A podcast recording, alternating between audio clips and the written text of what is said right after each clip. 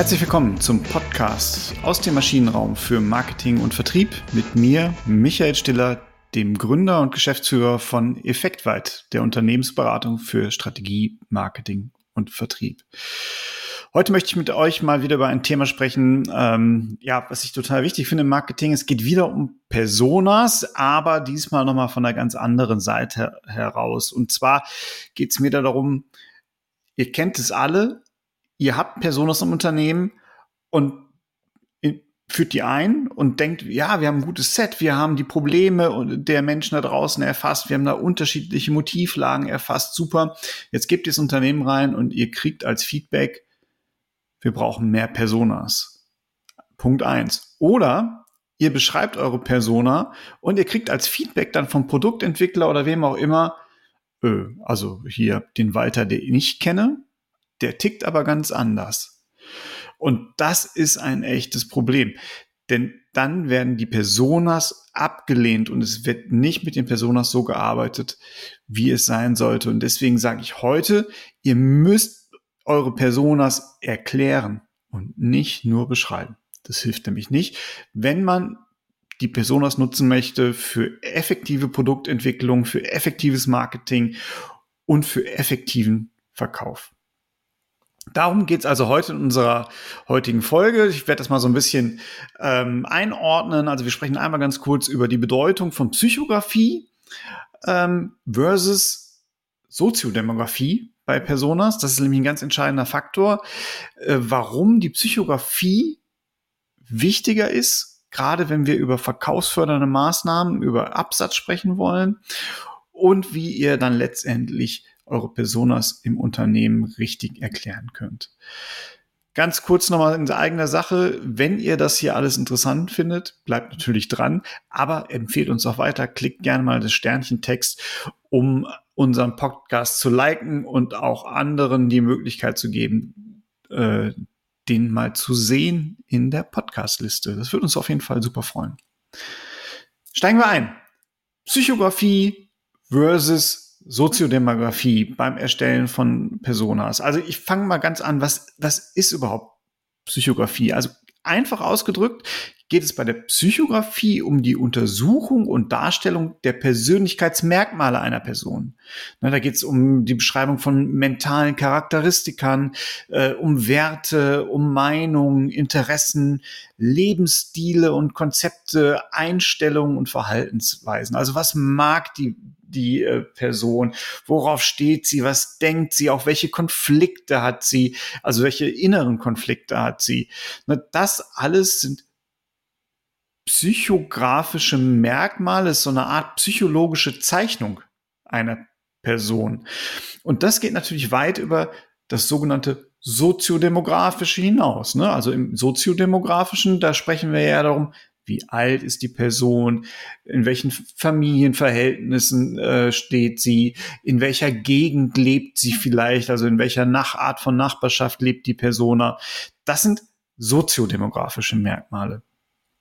Wenn ich eine Persona aber beschreiben möchte, dann geht es mir ja vor allem darum, Ansatzpunkte zu entdecken, mit denen ich ja in der Kommunikation, in der Produktentwicklung, wo, wo ich mich anflanschen kann, nicht mit denen ich, sondern ich möchte Ansatzpunkte entdecken, wo ich mich anflanschen kann, wo ich drauf gehen kann im weitesten Sinne, um Produktmerkmale zu schaffen, Kommunikation zu schaffen, äh, Argumente zu schaffen, die mir zeigen, ah, das ist von Relevanz für diese Persona, das ist jetzt wichtig für diese Persona. Das dürfte eine Lösung für das Problem sein. Und wenn wir dann auch mal wieder ans Value Proposition Canvas denken, ne, das sind jetzt, da hat die Person ein Schmerz oder da hat die Person Lust, auch das ja noch eher im psychografischen Bereich. Und ich habe jetzt Produktmerkmale, Kommunikationsmerkmale, Verkaufsargumente, die halt der Persona klar machen, hey, pass auf, da ist eine Luststeigerung für dich drin und da könnten wir vielleicht an der einen oder anderen Stelle deinen Schmerz lindern, weil genau darum geht es eigentlich bei einer Persona. Deswegen möchte ich es machen. Das ist übrigens auch schon mal kleiner kleiner Einschub. So der erste Punkt, wenn dann kommt, ja, aber wo sind denn die Schlechtzahler? Wo sind denn die unzufriedenen Kunden? Wo sind die Kunden, die gar nicht unsere Produkte haben möchten, die gar nicht unsere Maschine kaufen wollen? Darum geht's bei der Persona ja nicht. Die habt ihr, klar. Wenn ihr in euer CRM-System guckt und dann selektiert, da habt ihr auch die unzufriedenen Kunden, da habt ihr die Schlechtzahlerkunden, da habt ihr die Kunden aus Branchen, die vielleicht komplizierter sind. Aber für die wollt ihr ja wahrscheinlich keine Produkte entwickeln. Ne? Also das ist nicht eure Kernzielgruppe. Klammern natürlich, manchmal gibt's auch Produktwelten, die genau auf diese Kundengruppen zugeschnitten sind, ist aber eher selten. Na, also Dafür braucht ihr keine Personas. Personas wollt ihr, baut ihr für die Zielgruppen, von denen ihr denkt, ähm, naja, das sind genau die Zielgruppen, die unsere Produkte kaufen könnten, sollten, müssten vielleicht sogar. Ne? So, wenn ihr das jetzt also macht, müsst ihr auch natürlich genau da ansetzen, wo ihr sagt, welche welche Menschen, welche Art von Menschen, also welche Personas haben denn bestimmte Herausforderungen, haben bestimmte innere Konflikte, haben bestimmte Pains oder bestimmte Gains, ähm, die dazu führen, dass unsere Produkte eine Lösung sein könnten. Ne? Das, das ist nicht für die Produktentwicklung, sondern in der Kommunikation. Wie kann ich dann diese Zielgruppen ansprechen? Das Doofe ist jetzt, jetzt entwickelt ihr diese Personas und da könnt ihr mit Motive arbeiten, mit einem limbischen Modell, mit was weiß ich was das macht alles Sinn. Ne? Das kann man alles machen, um diese, ja, diese, diese innere Konflikte, diese Motivlage herauszuarbeiten. Aber es ist halt wahnsinnig abstrakt.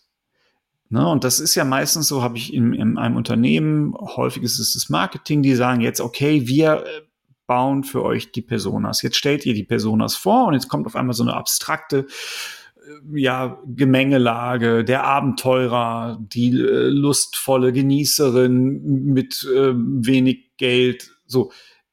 Das ist, ja, schwer greifbar, ne? weil wir als Menschen wollen uns ja jetzt auch eine Person vorstellen. Das ist ja der, auch ein Grundgedanke, dass ich jetzt wirklich meine Person nehmen kann. Was machen wir also? Wir sind jetzt das, was wir eigentlich, was eigentlich verpönt ist, ne? negativ konnotiert. Ich habe da eine andere Meinung zu, aber wir fangen jetzt an mit Schubladendenken. Wir fangen jetzt an, Stereotypen zu suchen, also Personenmerkmale herauszufiltern, wo wir sagen, diese Konfliktlage, diese Motivlage, diese Pains, diese Gains, die sind ganz typisch für einen Walter, äh, 65 Jahre, Einkäufer, kurz vor der Rente, ähm, hat drei Kinder, alle aus dem Haus. So, jetzt habe ich aber dieses psychografische Element genommen und habe meine Schubladen aufgepackt und habe gedacht, okay, stereotypisch ist es jetzt halt ein Walter.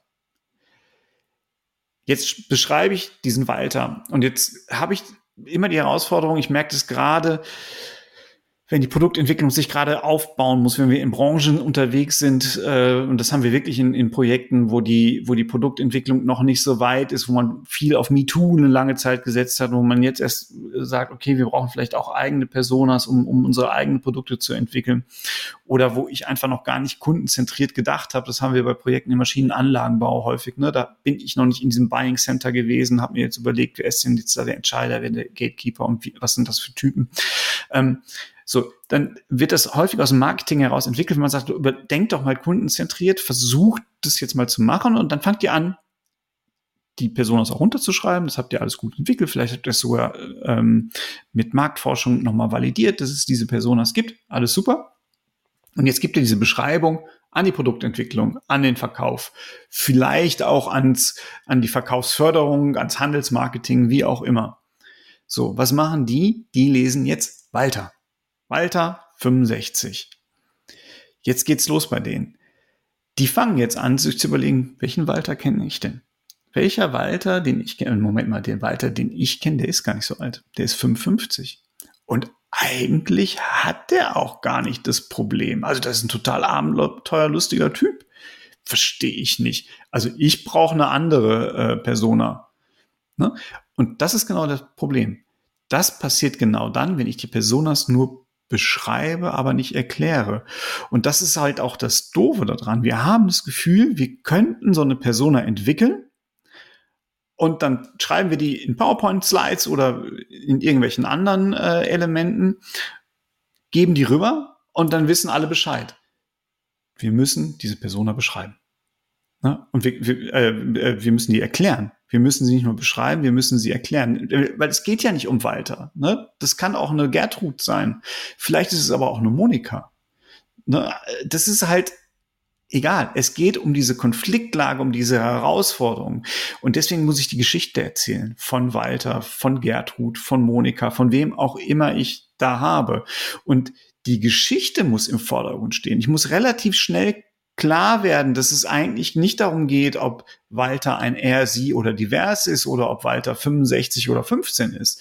Es geht darum, was, wie tickt Walter? Was macht er? Und das kriege ich auch super hin mit Storytelling ich kann es auch nicht nur einmal machen. Ich muss immer wieder mal so eine Geschichte erzählen. Ne? Ich muss es mal im Intranet machen, mal so äh, neue Geschichten von Walter. Ne? Und das sind so die Elemente, die ich machen muss. Ganz interessant, Unternehmen, die Personas richtig leben, die haben häufig auch so Pappaufsteller von denen, ne, um die lebensecht dabei zu haben. Und die sagen dann halt auch im Meeting, bleibt heute ein Platz frei für Walter. Heute ist Walter bei uns zum Beispiel. Ne, also das machen die dann auf jeden Fall schon. Und ähm, ja, das funktioniert gut ne, für, für diese Unternehmen, weil die dann so langsam in diese Geschichte reinkommen. Aber auch wichtig wiederum, nicht nur das Foto nehmen, nicht nur den Pappaufsteller, sondern ihr müsst Walter zum Leben erwecken. Ihr müsst die Geschichten von Walter erzählen äh, in, in, in, in seinem Leben, in, mit seinen Konflikten und damit klar wird, warum ist er jetzt relevant. Also, es geht halt darum, wenn ihr Personas habt, ist der Kern einer Persona die Psychografie, nochmal zusammengefasst. Damit ihr die Persona aber auch bildlich erfassen könnt, müsst ihr im Sinne von Schubladendenken die Soziodemografie aufnehmen. Wenn ihr dann anfangt, eure entwickelten Personas ins Unternehmen zu kommunizieren, dürft ihr es nicht nur einmal machen, um die, äh, die Merkmale dieser Person rauszugeben, weil in aller Regel bleibt die Soziodemografie hängen. Ihr müsst diese Persona immer stärker erklären, ihr müsst Beispiele dafür geben, ihr müsst Geschichten äh, für diese Persona bringen, ihr müsst sie zum Leben erwecken. Es muss klar werden, was ist es für eine Type, wo sind seine Herausforderungen. Und wenn ihr das tut, dann habt ihr die Personas eben halt nicht nur beschrieben, sondern dann habt ihr sie wirklich erklärt. In diesem Sinne, probiert es mal aus, Ne, seid da mal mutig, stellt euch auch im nächsten Meeting mal hin und sagt, passt mal auf, ich bin jetzt Walter. Ich erkläre euch mal, was da los ist und warum ich mich jetzt so fühle, gerade wie ich mich fühle und warum ich so denke, wie ich denke. Ähm, und schreibt gerne bei LinkedIn äh, eure Erfahrungen dazu oder ruft mich gerne an, sprecht mich an, äh, schickt mir eine Mail unter m.stiller.effektweit.de. Ich freue mich total darauf und ganz besonders freue ich mich darauf, euch auch nächste Woche wieder hier im Maschinenraum zu treffen. Bis dahin, eine gute Woche. Tschüss.